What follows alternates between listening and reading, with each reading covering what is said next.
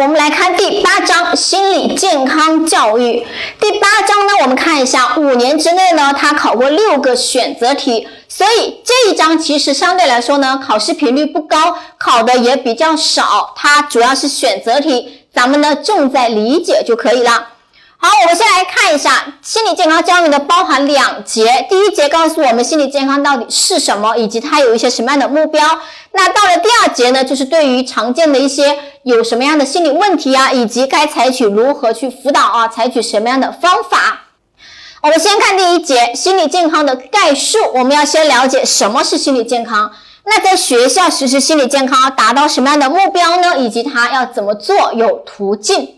我们先来看心理健康的含义。心理健康的含义呢，不需要大家刻意去背。我们这里简单看一下，心理健康至少应该包含两层含义：第一，没有心理疾病啊，你要没有病；第二，你要有一个积极发展的心理状态。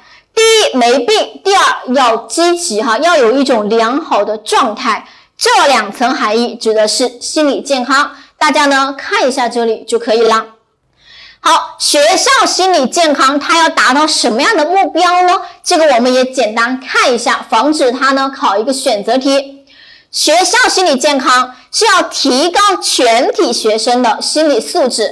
当然啊，学校实施心理健康教育不会只针对个别同学，不是只针对那些和极少部分有点心理问题的学生，当然不是，它是全体学生。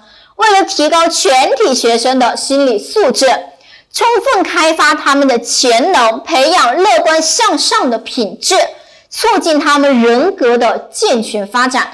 说白了，就是要让学生们越来越好吧。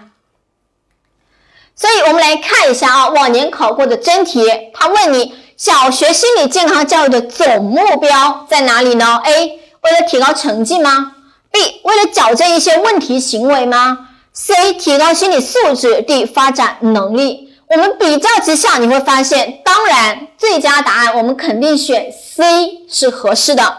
为了提高他们的心理素质，实施心理健康教育，当然是为了提高心理素质的。好，第三，实施心理健康教育的途径。